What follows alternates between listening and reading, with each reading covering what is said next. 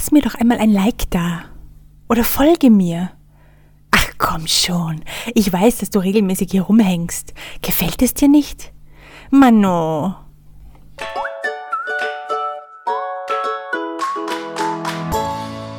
Hallo, schön, dass du da bist und zuhörst. Willkommen bei Folge 6 von Couch Coach. Das ist die mit dem Durst nach Anerkennung. Mein Name ist Petra Oschan. Ich bin dein Couch Coach, wenn du möchtest, und auch im Real Life psychologische Beraterin, Supervisorin und ich coache über Mail. Und heute geht es um dieses Bedürfnis, das wir wohl alle in uns tragen und das uns wie andere Bedürfnisse zu allerlei ungewöhnlichem Verhalten oder außergewöhnlichen Gefühlen oder schrägen Gedankengängen inspirieren kann oder uns auch hemmt. Ich würde dir vorschlagen, diese Folge nicht während des Autofahrens zu hören, weil sie ein paar Einladungen enthält, in Gedanken auf Reisen zu gehen. Und selbst wenn du da gedanklich nicht mitgehst, liegt mir deine Sicherheit doch sehr am Herzen. Wir werden also ein wenig in Gedanken reisen, wenn du es möchtest. Zwei Geschichten habe ich zum Thema dabei, und zwar eine von Fred, der in einem Pflegeheim arbeitet, und die von Anne, die so viel arbeitete, bis es irgendwann gar nicht mehr ging. Wir werden uns anschauen, welchen Einfluss Anerkennung auf die Psyche und auf den Körper haben kann und ob der Durst nach Anerkennung überhaupt normal ist. Was es da mit Neid und Wut und Angst und Leistung zu tun haben könnte und was wir unternehmen könnten, um uns um unser Bedürfnis zu kümmern. Und am Ende unserer gemeinsamen Reise wird es haha, einen kleinen Abschlusstest geben ich bin ja grundsätzlich keine Freundin davon und überhaupt halte ich diese Idee der Leistung für nicht mehr ganz so nützlich. Aber bei diesem Thema bietet es sich fast an.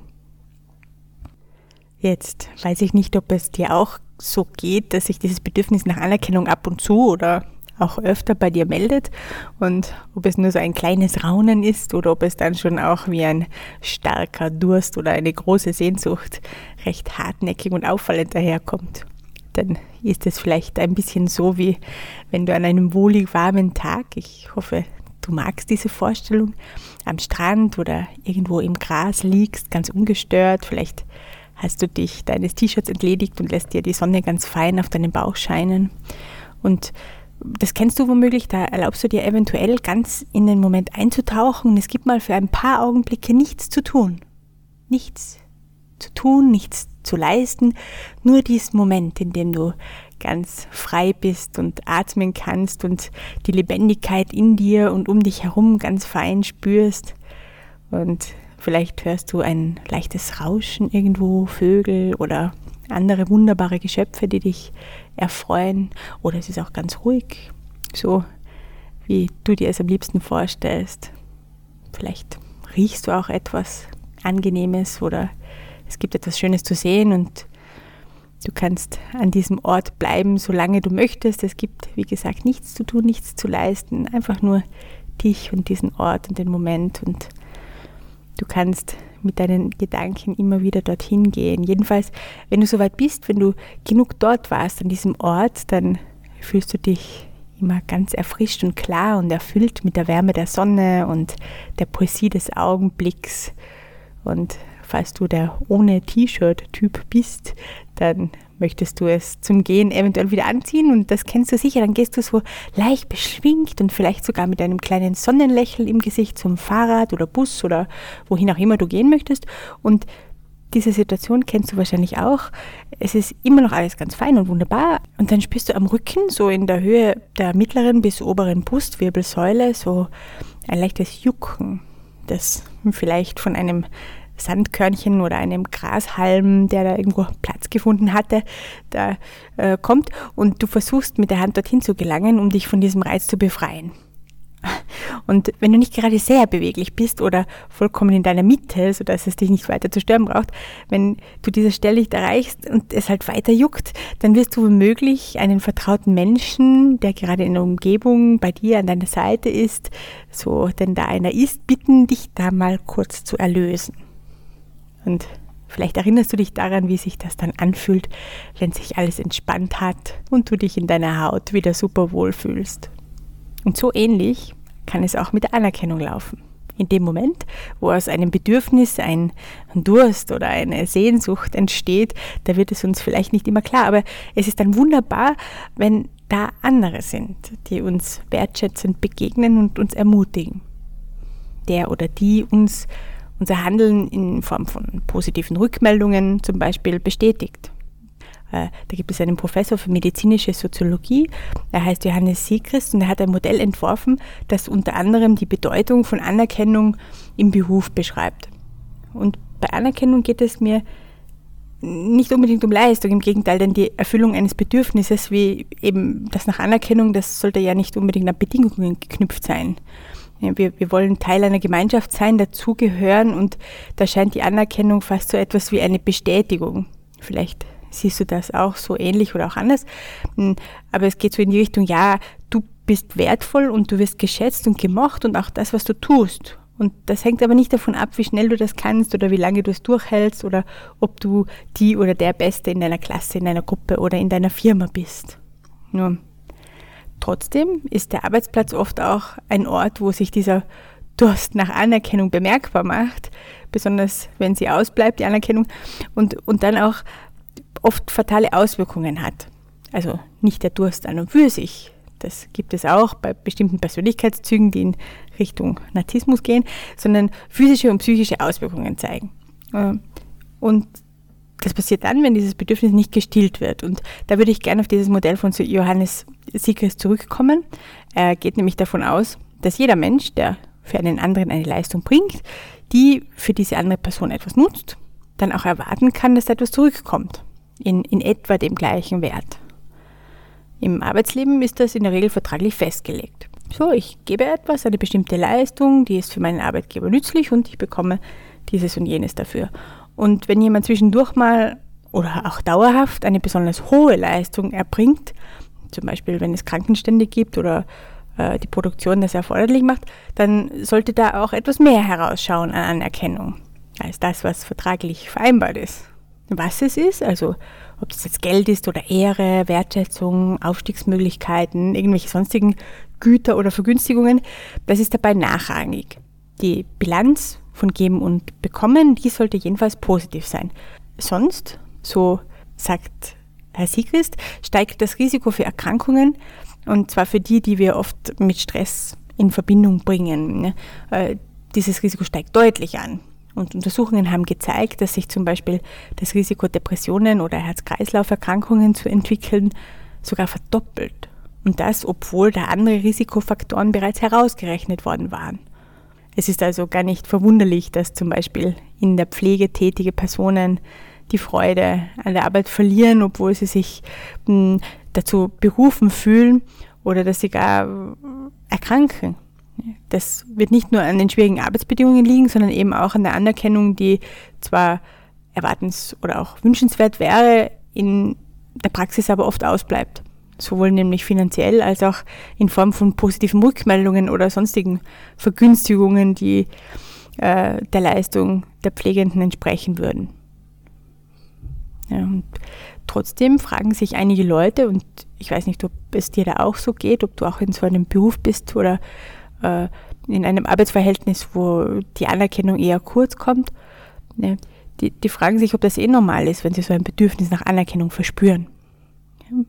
Beruflich, denn da bekommen wir ja eh Geld.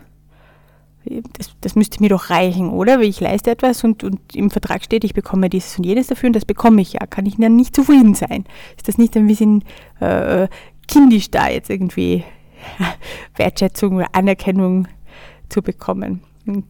Aber auch privat kommt das vor, dass sich jemand fragt, ob dieses Bedürfnis angemessen ist oder nicht. Wenn du zum Beispiel an Personen denkst, die zu Hause die ganze Familie managen und, und den Alltag und äh, alle Versorgungsaufgaben äh, übernehmen, denen geht es ja äh, vielleicht manchmal auch so, dass sie sich denken, oh, ich brauche jetzt nicht unbedingt ein Danke, weil ich tue es ja gern, aber eigentlich, ja, hm, irgendwie schon. Das ist auch nicht nur bei dem Bedürfnis nach Anerkennung so. Vielleicht ist dir das ja auch schon mal so gegangen, dass du dich bei irgendeiner Sehnsucht gefragt hast, ob das doch noch so normal ist. Ja, das, das weiß man ja nicht, oder? Und nicht immer haben wir Gelegenheit, über unsere Sehnsüchte offen mit jemandem zu sprechen, der stellt sich manchmal die Frage, wie viel oder wie wenig Sehnsucht darf denn da drinnen stecken in einem Menschen, bis es dann heißt, no, aber da solltest du dir jetzt echt Sorgen machen. Und das passiert dann vielleicht auch, wenn das andere rückmelden und dann ist der Weg mh, mm, zu einer fachlichen Unterstützung oder professionellen Unterstützung vielleicht gar nicht mehr so unvorstellbar weit. Denn Sehnsüchte, die können schon ganz schön lästig sein. Und die Vorstellung, dass da etwas nicht mit uns stimmen könnte, die, die wäre ja schon ein wenig bedrohlich. Dann schauen wir vielleicht mal reflexartig nach hinten in die Vergangenheit. Vielleicht kennst du das. Ah, ist da etwas, das uns aus unserer Kindheit verfolgt? Vielleicht war da ein zu viel oder ein zu wenig von irgendetwas und höchstwahrscheinlich gibt es da auch etwas, das sich entdecken ließe, das da die Ursache sein könnte für diese brennende Sehnsucht, die einfach nicht gestillt werden kann.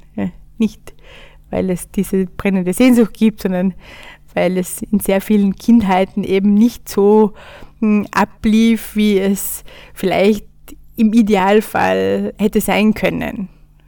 Also wir könnten bei gutem Willen immer etwas finden, das da war und die Ursache ist für unsere momentane Befindlichkeit. Das kann man schon machen, da kann man schon graben, wenn man das mag.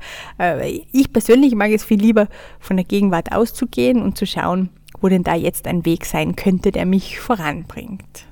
Und also stellen wir uns vielleicht einfach mal so zum Spaß vor, du würdest diese Sehnsucht nach Anerkennung in dir verspüren und hättest mit einer Freundin oder einem Freund darüber gesprochen und der oder die hätte dann gemeint, ja, nein, also ich habe das nicht, äh, aber ich habe mal irgendwo gehört, du musst dir diese Anerkennung selbst geben. Ja.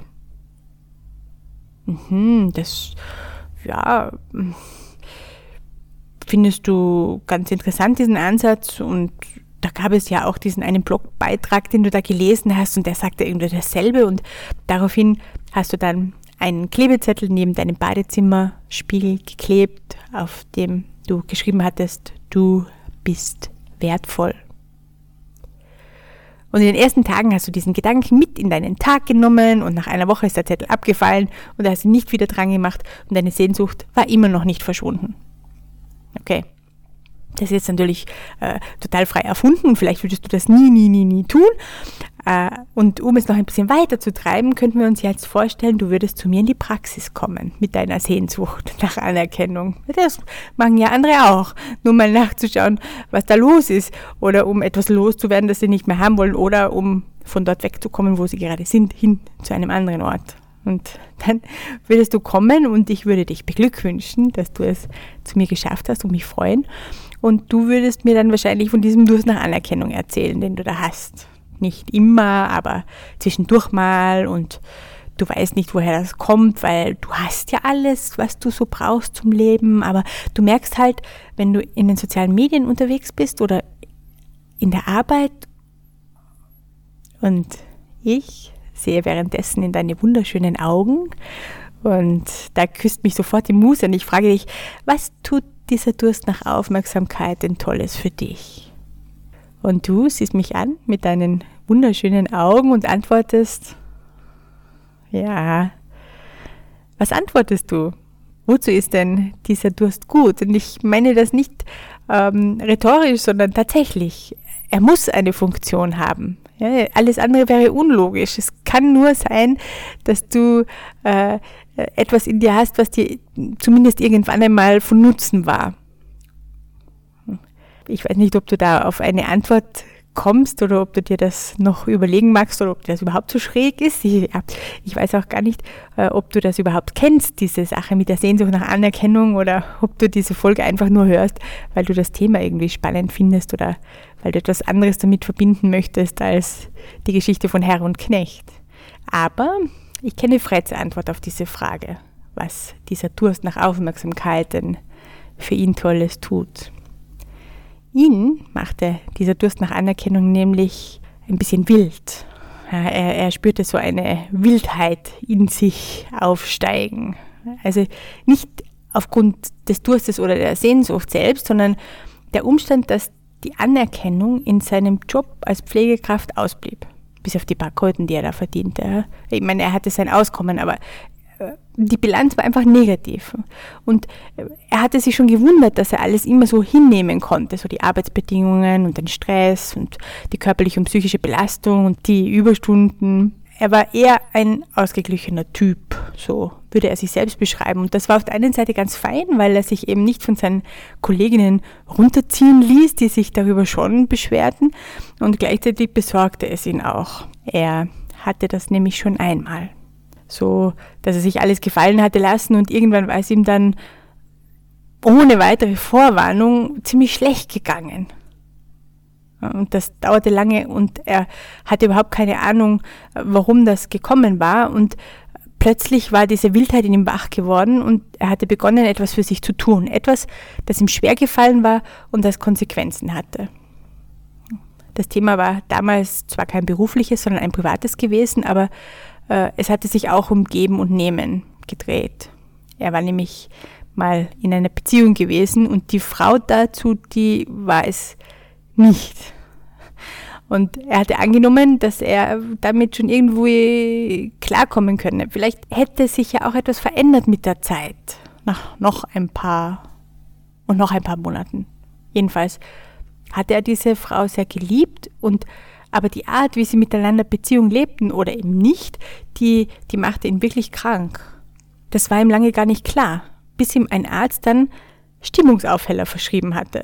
Und da war sie dann plötzlich gewesen, diese Wildheit, die ihn später dann im Job auch wieder überkommen sollte. Sie trieb ihn an, das Gespräch mit seiner Angebeteten zu suchen, trotz aller Angst, weil er es einfach wissen musste, wie sie zueinander stehen wollen. Und der langen Rede, die Antwort war klar und sehr schmerzhaft und stürzte ihn in eine mittelschwere Krise. Aber es fühlte sich gesund an und er fühlte, dass es richtig war. Und er brauchte das Rezept für die Stimmungsaufheller nicht einzulösen, weil die Traurigkeit ihn dann überfiel, die, die hielt er einfach auch so aus. Und das war also der Grund, warum er seine Wildheit ganz gut fand, obwohl sie ihn aus der üblichen Balance seines sonst so ausgeglichenen Temperaments riss das Gespräch suchen wollte er aber in diesem Fall nicht. Also er, er wollte nicht zur Pflegedienstleitung oder zu sonst jemandem. Er hatte einfach Sorge, dass es zu seinem Nachteil sein könnte. Aber er erinnerte sich daran, dass diese Wildheit einen Sinn hatte und so hielt er seine Augen einfach offen für andere Optionen. Ja, er war irgendwie dadurch gewarnt, okay, äh, äh, da passiert jetzt etwas mit mir, was mir irgendwie nicht so bekommen könnte. Und nach ein paar Monaten die zugegeben nicht immer ganz leicht für ihn waren, tat sich tatsächlich eine Idee auf für ihn, hatte diese Idee mit der Demenz-WG und das Wilde in ihm, das gab ihm ausreichend Mut und Kraft, um diesen Schritt zu wagen. Also das war der gleiche Mut und die gleiche Kraft, die er auch damals bei dieser Beziehungsgeschichte gebraucht hatte, um das Gespräch zu suchen mit dieser Frau. Vielleicht weißt du ja jetzt schon, worauf ich hinaus will oder auch noch nicht. Jedenfalls kann es eine recht spannende und möglicherweise auch hilfreiche Sache sein, sich diesen Durst nach Anerkennung etwas genauer anzuschauen. So, hallo Durst nach Anerkennung oder auch das Gefühl dazu, hallo Wut oder hallo Angst oder hallo Neid und das alles mal so wertneutral wie möglich zu betrachten, also ohne die Gedanken zu füttern, die in die Richtung gehen, oh nein, jetzt bin ich offenbar eh schon so anerkennungssüchtig und dann werde ich wütend oder ängstlich oder neidisch auch noch. Das wird ja immer schlimmer mit mir. Also, wenn wir da lieber in die andere Richtung gehen möchten, dann können wir uns die Frage stellen, wozu sind denn diese Gefühle, die so aus dem Bedürfnis nach Anerkennung heraus entstehen, wozu sind die eigentlich gut? Hm? Was tun die so für mich? Und vielleicht kommt dann auch bei dir eine Antwort oder auch nicht gleich, sondern später oder auch gar nicht, dann ist das ja auch eine Antwort. Womöglich ist es auch damit schon getan und du stellst einfach fest, aha, wenn ich durch die sozialen Medien stromere und so wahnsinnig erfolgreiche Menschen sehe, dann gibt es mir manchmal einen Stich, weil ich das auch so gern so hätte, so ein paar zigtausend Follower und bei jedem Beitrag zwei oder dreitausend Likes. Da im direkten Vergleich erscheinen die eigenen 83 Abonnenten vielleicht etwas mickrig. Und je mehr Zeit zum Nachdenken wir damit verbringen, das geht dann gedanklich wahrscheinlich in die Richtung, wie ungerecht ist das denn? Die einen posten einfach nur irgendein Foto und werden dafür gefeiert und während wir uns da echt einen super tollen Content am laufenden Band liefern, ja, ja Vielleicht kennst du das ja von dir selbst oder von einer anderen Person. Ähm, so in diese Richtung könnten die Gedanken gehen, die solche Gefühle begleiten. Da hat jede und jeder von uns meistens seine oder ihre Favorites. Und da sind wir gar nicht so innovativ. Äh, das, das, das ist ganz spannend und vielleicht sogar lustig, sich das einmal anzuschauen, äh, wenn, wenn wir bestimmte Gefühle haben, von welchen Gedanken die dann begleitet werden.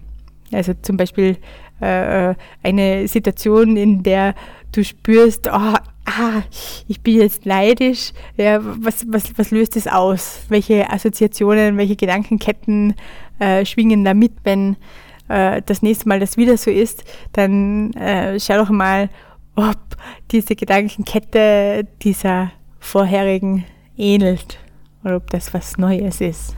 Ja. Also du wärst jedenfalls sicher in großer Gesellschaft, obwohl es so ist, wenn, also mit diesen Gedanken, die wir dann da füttern, äh, als würden wir bei Durst nichts trinken, sondern stattdessen Salz, Brezeln oder Popcorn in rauen Mengen reinfuttern. Da kommt ein Gedanke, der äh, mir nicht unbedingt gut tut und äh, anstatt äh, ihn einfach mal in Ruhe zu lassen, äh, springe ich auf diesen Zug auf und mache mehr und mehr und mehr und mehr. Ja, das, das kann man schon machen und das tun wir auch immer wieder, aber es ist halt die Frage, ob wir das fortsetzen wollen. Wenn es uns denn dann mal auffällt, dann haben wir die Möglichkeit, das zu wählen. Und dann können wir auch mal schauen, wie wir vielleicht doch statt der Salzbrezeln und der Popcorn zu einem guten Schluck kommen. Aber nein, sagst du jetzt vielleicht, wenn du bereits ahnst, dass ich vorschlagen werde, doch bei anderen dein Bedürfnis nach Anerkennung zu deponieren. Das wäre nämlich gar nicht so wie bei sei doch bitte mal spontaner oder überrasch mich doch mal mit Blümchen.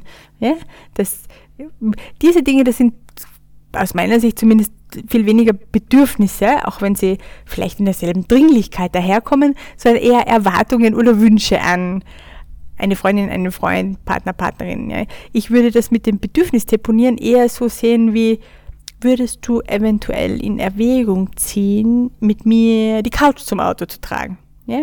Also das ist einfach ein Job, der für mehr als eine Person gemacht ist. Und so ist es mit der Anerkennung auch. Wir selbst tun ja dazu auch etwas, weil Anerkennung anzunehmen kann ja eine ziemliche Herausforderung für sich sein. Das hat auch der Glücksforscher Tobias Esch äh, beispielsweise erwähnt und möglicherweise kennst du das auch von dir oder von anderen. Wenn dann Worte oder Taten der Anerkennung so auf uns herunterrieseln, eigentlich ganz fein, dann kann es sein, dass wir die gar nicht so unbedingt glauben wollen. Ne? Geht es dir da auch so? Wenn ich dir jetzt sage, dass du einen verdammt guten Job machst, würdest du das dann so annehmen können oder würdest du vielleicht eher sagen, na hör mal, woher will sie denn das wissen? Die kennt mich ja gar nicht. Das ist ja nur so Süßholzgerasple, Komplimente, irgendeine Einschleimmethode. Äh, nun, ich habe allen Grund zu dieser Annahme, dass du einen verdammt guten Job machst. Denn die Wahrscheinlichkeit, dass du einen verdammt guten Job machst, weil du gern gut in dem bist, was du tust, darf ich doch als sehr hoch annehmen, oder? Zumindest deutlich höher als die, dass du verdammt mies arbeitest. Und um noch ein wenig mehr äh, das auf die Spitze zu treiben, echt schön bist du auch. Und wertvoll. Und du hast ein fantastisches Gehirn. Und das ist keine Geschmacks- oder Glaubenssache. Ich muss dich auch gar nicht dazu sehen. Ähm, und wenn du es nicht glaubst, dann geh ein bisschen drüber nach. Aber gut, ich würde es jedenfalls verstehen, wenn du dein Bedürfnis nach Anerkennung nicht irgendwo deponieren wollen würdest. Das bräuchte schon ein wenig Mut oder es ist eh gar nicht so dringend. Vielleicht sagst du sogar, na, es ist gut aushaltbar für mich. In diesem Fall würde ich dich wieder beglückwünschen. Das ist ja auch machbar, ja? Ein Bedürfnis haben und ihm nicht unbedingt gleich nachkommen müssen. Womöglich hast du sogar Erfahrung im Fasten oder in der Meditation oder in einer anderen Form der Achtsamkeitspraxis oder du hast eine beneidenswert hohe Schmerzgrenze, dann ist das wahrscheinlich für dich gar nicht so ein großes Thema. Du nimmst das Bedürfnis einfach wahr, aha, Bedürfnis nach Anerkennung und wendest dann deine Aufmerksamkeit wieder dem zu, womit du eben gerade beschäftigt bist. Die meisten von uns sind aber gar nicht so geübt im Aushalten von Bedürfnissen. vermute ich. Da kenne ich jetzt keine Studie dazu, wenn du zufällig auf Zahlen zurückgreifen kannst, die meine Beobachtungen da stützen oder auch widerlegen, dann bitte lass es mich gern wissen über Instagram oder Facebook zum Beispiel, wenn du unter dem Post zu dieser Folge kommentieren möchtest oder du kannst mir auch gerne eine Nachricht schicken, das ist manchmal vielleicht sogar angenehmer. Hm, das geht übrigens so oder so, nicht nur, wenn du mit Studienergebnissen aufwarten kannst. Ich freue mich über jegliche Kommentare oder Reaktionen und auch Wünsche für Themen zu den nächsten Folgen. Hashtag soziale Anerkennung. Hm, wie ich also zu meiner Vermutung komme, dass wir es gar nicht so, dass wir es gar nicht mehr so gewohnt sind, Bedürfnisse auszuhalten. Wir hier im deutschsprachigen Raum, die, wir müssen das ja in der Regel auch nicht unbedingt. Nahrung steht uns ausreichend zur Verfügung, selbst für jene von uns mit kleineren Brieftaschen und die meisten von uns können in Sicherheit leben. Sehr viele sind gesund, haben finanziell halbwegs ein Auskommen, können ihre Religion selbst wählen, ihre Meinung frei heraussagen, sich selbst verwirklichen auf die eine oder andere Art, Beziehungen nach eigenem Geschmack gestalten, sofort medizinische Versorgung in Anspruch nehmen, ein Buch ausleihen, was auch immer. Von Menschen in meinem Umkreis und auch aus der Praxis kenne ich das. Und vielleicht hast du das auch schon beobachtet, dass das eine Krise auslöst, wenn eine Beziehung in die Brüche geht. Das wäre ja normal. Ne? Oder das Risiko ist einfach gegeben.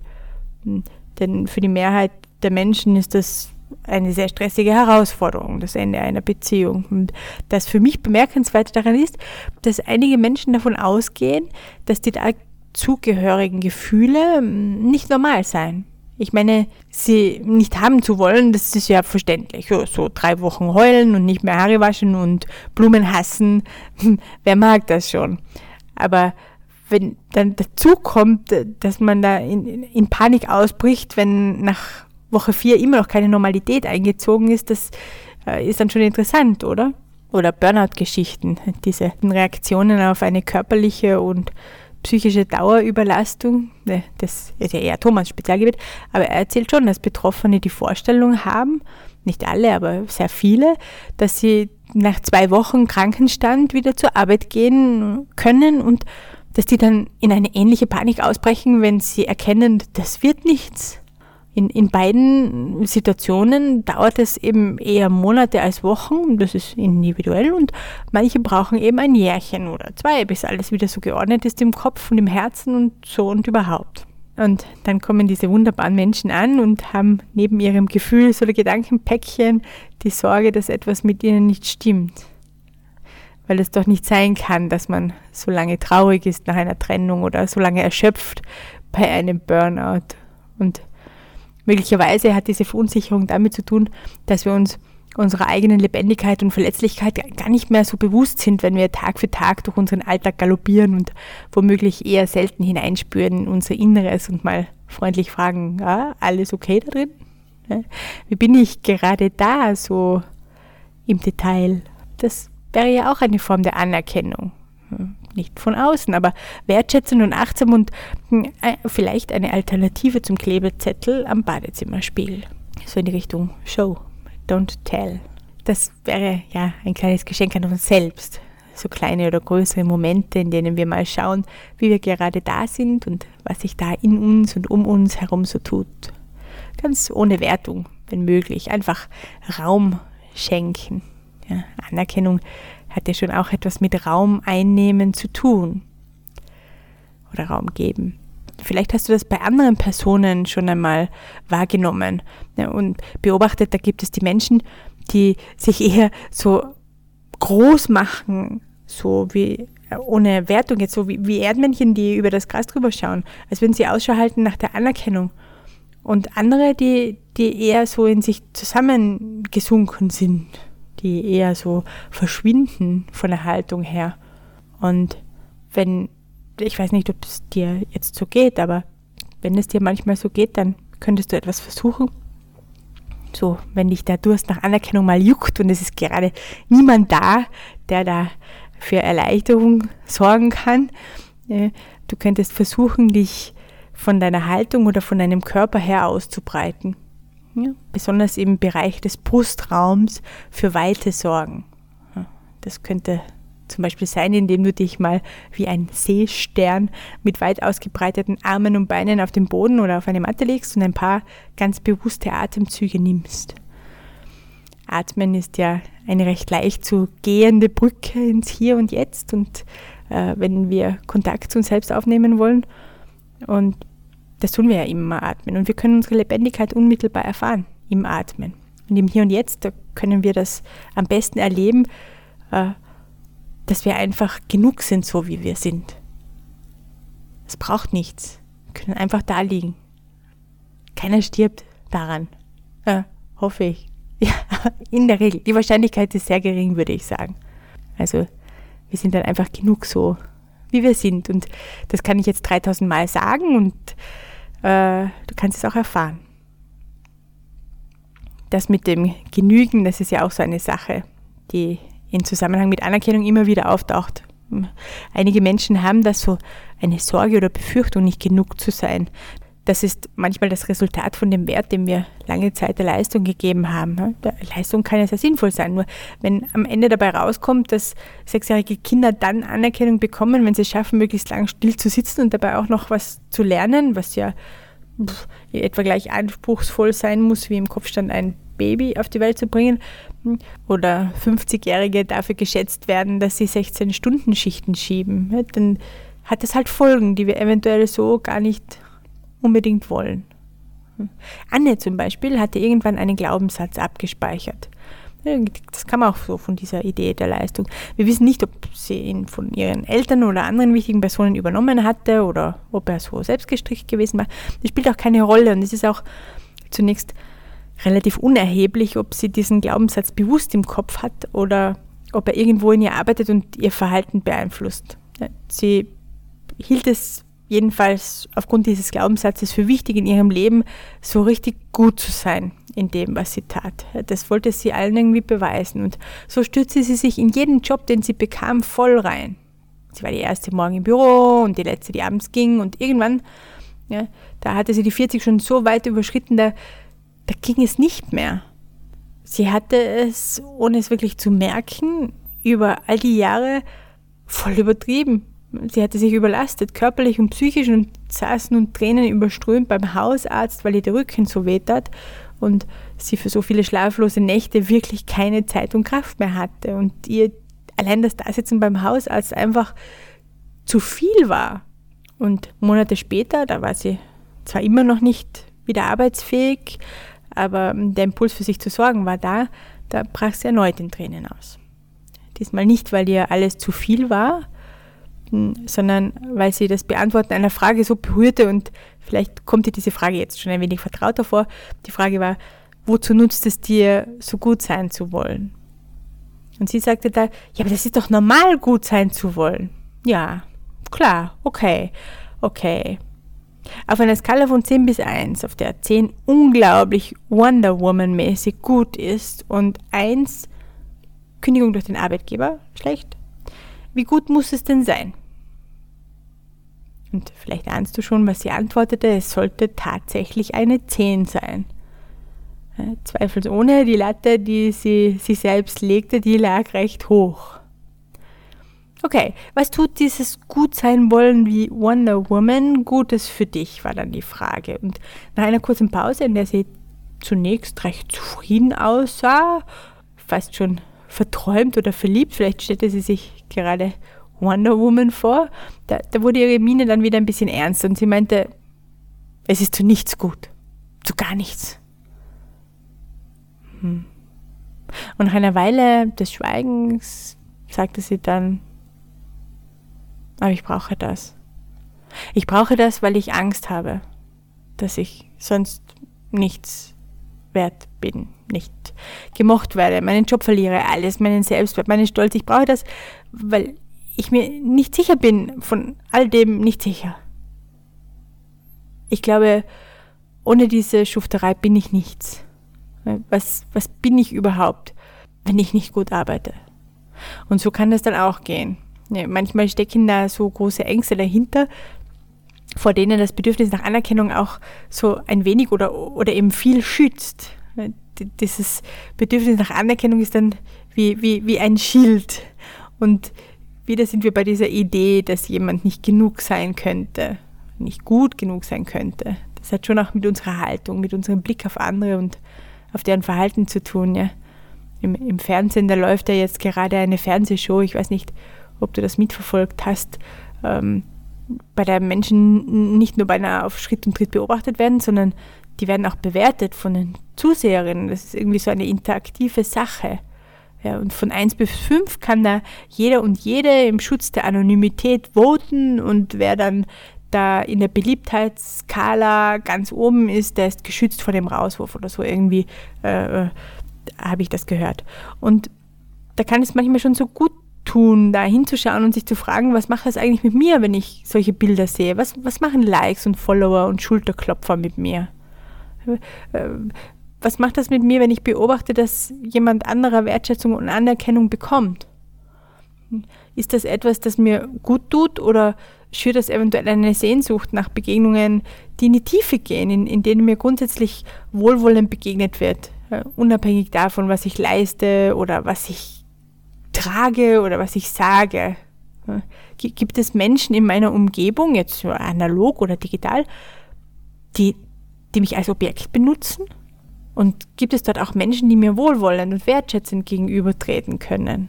Da, da könnte manchmal eine kleine Inventur ganz hilfreich sein, weil es gibt sie ja, diese Menschen. Vielleicht sind die nicht in den allervordersten Reihen, meistens sind es eher leise, aber die, die trotz aller Anonymität im Netz achtsame Begegnungen gestalten können, die gibt es schon. Und sich in deren Kreisen zu bewegen, wenn es im Internet sein soll, das, das tut erfahrungsgemäß recht gut für das Gehirn spielt es ja keine Rolle, ob wir eine Situation im Netz erleben oder im Real Life oder in unserer Vorstellung. Ja. Also Anne zum Beispiel, die erlebte ja in ihrem Körper echte Stressreaktionen, wenn sie sich vorstellte, sie, sie wäre nicht genug. Das machen ja psychische Erkrankungen so tricky. Und umso wichtiger, dass wir zwischendurch wieder aussteigen und uns bewusst machen können, was da in uns vorgeht. Das bedeutet aber umgekehrt natürlich auch, dass wir uns diese Vorstellungskraft zunutze machen können, um etwas für unser Wohlbefinden zu tun. Und dazu würde ich dich jetzt gern einladen, wenn du möchtest, zu einer Imaginationsübung. Und diese Version, die stammt von Helmut Kunzk, die habe ich sprachlich ein wenig verändert, dass sie etwas besser zu uns passt.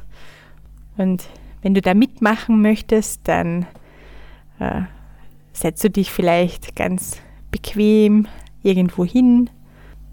Du musst nicht gerade sitzen, aber wenn dich das beim Atmen unterstützt, kannst du das auch gerne tun. Und wenn du möchtest, kannst du auch die Augen schließen oder du kannst sie auch offen lassen und vielleicht magst du dann auf einen Punkt auf dem Boden schauen, so etwa eine Meter vor deinen Füßen.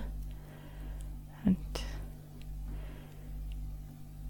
wenn du eine feine Haltung gefunden hast, dann kannst du mal schauen, was du da wahrnehmen kannst. Ja, vielleicht spürst du, wo dein Körper Kontakt hat zu deiner Sitzgelegenheit oder zum Boden. Und dann, wenn du möchtest, dann geh mit deiner Aufmerksamkeit mal zu deiner Atmung. Ganz egal, wie die Atmung ist oder wo du atmest, ob du da eher in den Bauch hinein atmest oder ob du in die Brust rein atmest. Lass die Atmung einfach kommen und gehen, so wie sie will, so wie sie kommt, kommt sie in ihrem Rhythmus und du nimmst einfach nur wahr, wie die Atmung kommt und wie sie geht, kommt und geht und du musst überhaupt nichts dafür tun. Es gibt nichts zu tun, nichts zu leisten. Der Atem in deinem Leben ist etwas, wofür du dich nicht anstrengen musst. Wenn du möchtest, kannst du deine Atmung ein wenig vertiefen und für ein paar Atemzüge für dich sein und beobachten.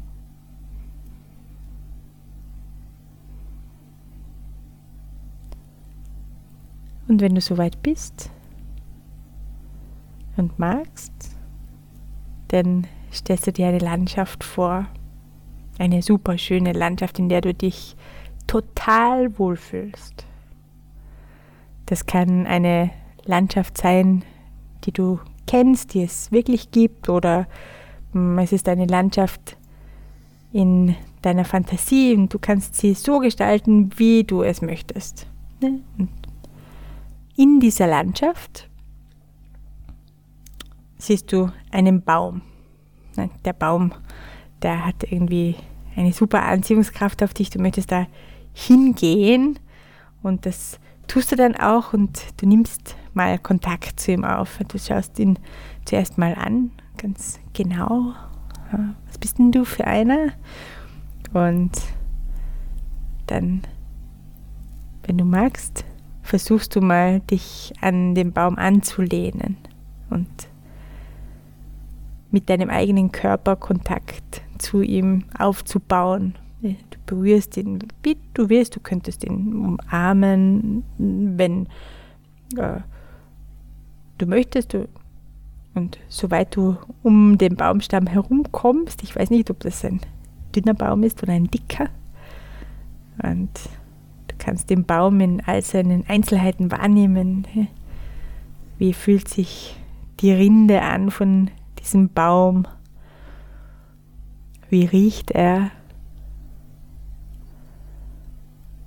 Welche Farben hat er? Gibt es Geräusche, die du hören kannst, die du wahrnehmen kannst? Gibt es eine Ausdehnung, die du irgendwie spürst? Wie sind die Verzweigungen des Stammes so von den Wurzeln bis in die Äste und in die Blätter hinein? Du kannst den Baum in seiner ganzen Pracht erforschen, solange du möchtest. Und wenn du soweit bist und weißt, wie dein Baum ausschaut, wie er sich anfühlt oder auch anhört, anriecht,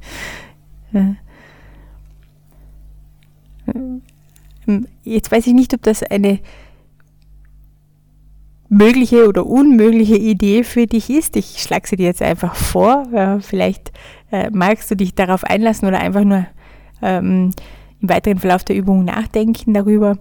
Äh, wenn du magst, stell dir vor, dass du für eine bestimmte Zeit mit diesem Baum eins wirst. Also du bist dieser Baum. Und dann könntest du, wenn du magst, überlegen, wie sich das anfühlt, dieser Baum zu sein. Wie, wie ist das, so tief reichende Wurzeln zu haben, die sich in der Erde verzweigen und von dort ihre Nahrung und ihre Energie aufnehmen? Wie ist es, Blätter zu haben, die das Sonnenlicht aufnehmen und in Nahrung umwandeln? Ähm, vielleicht spürst du die Luft und das Wiegen im Wind und vielleicht den Regen auf den Blättern oder Tau. Du treibst neue Triebe und du reckst dich gegen das Licht und wächst. Und in deiner Nähe und in deinem wohltuenden Schatten, da lassen sich im Sommer gerne Menschen nieder. Manche die berühren dich und andere umarmen dich vielleicht und du hörst ihre Stimmen.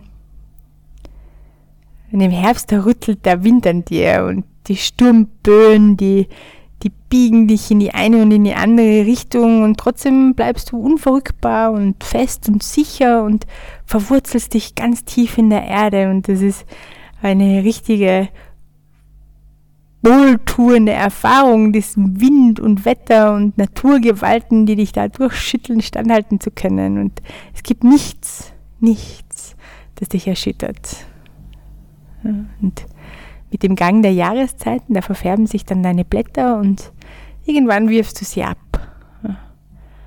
Dann bist du in der Winterruhe und sammelst für den Frühling und für den Sommer neue Kraft und neue Nahrung. Und über die Erde beziehst du alle Nährstoffe, die du brauchst, um dann im Frühling wieder zu wachsen, zu gedeihen. Und das Licht der Sonne, das verwandelst du direkt selbst in Lebensenergie um. Und dabei taucht bei dir plötzlich eine Antwort auf die Frage auf. Auf die Frage, womit möchtest du jetzt in deinem eigenen persönlichen Leben als Mensch am liebsten genährt werden. Also das kann alles Mögliche sein. Es kann eine körperliche oder geistige oder seelische oder auch eine spirituelle Nahrung sein. Äh, was brauchst du derzeit am meisten? Und wenn du möchtest, dann kannst du das auch benennen, so genau wie möglich.